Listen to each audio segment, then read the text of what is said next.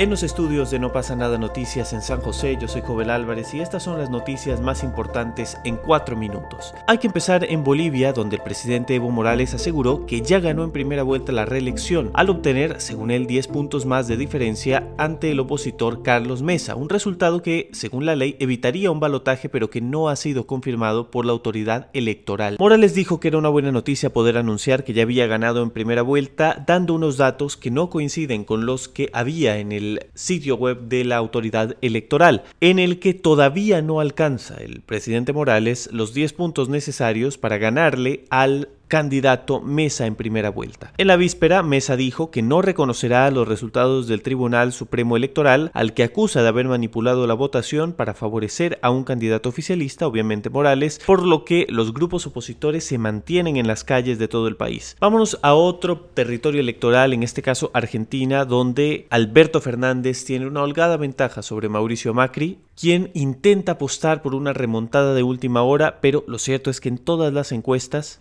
Fernández lleva un amplio margen de ventaja.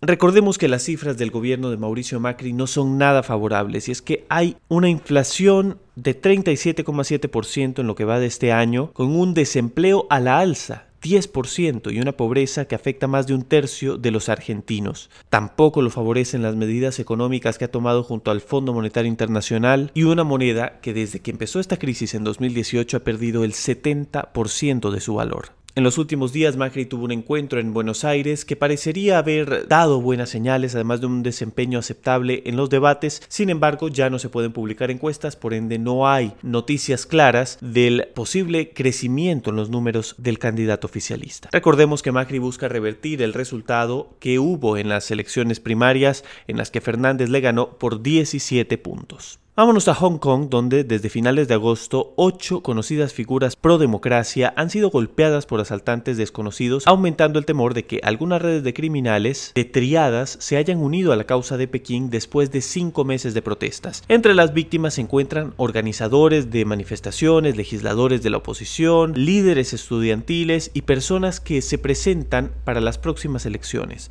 En Hong Kong se está hablando de un terror blanco, que es un término que se ha utilizado para describir múltiples periodos de persecución política a lo largo de la historia. Durante cuatro décadas de ley marcial, grupos de crimen organizado atacaron frecuentemente a los críticos al gobierno represivo del entonces líder Chiang Kai-shek de Taiwán. Pese a meses de protestas cada vez más intensas, aún no se logra vislumbrar una salida a este conflicto y la violencia sigue en aumento. Por último, otro lugar en el que habrá elecciones este domingo es Uruguay y a la palestra electoral ha entrado el tema de la seguridad, ya que hay un número récord de homicidios en el Uruguay durante 2018, fueron 382, lo que significa un aumento del 35% con respecto al 2017. Los uruguayos votarán no solo por un presidente, sino también por una reforma constitucional que busca endurecer las medidas de seguridad para combatir la violencia. Esta iniciativa tiene el título de Vivir sin Miedo, que después de haber conseguido las firmas suficientes para ser sometida a un referéndum, propone, entre otras medidas, la creación de una Guardia Nacional de 2.000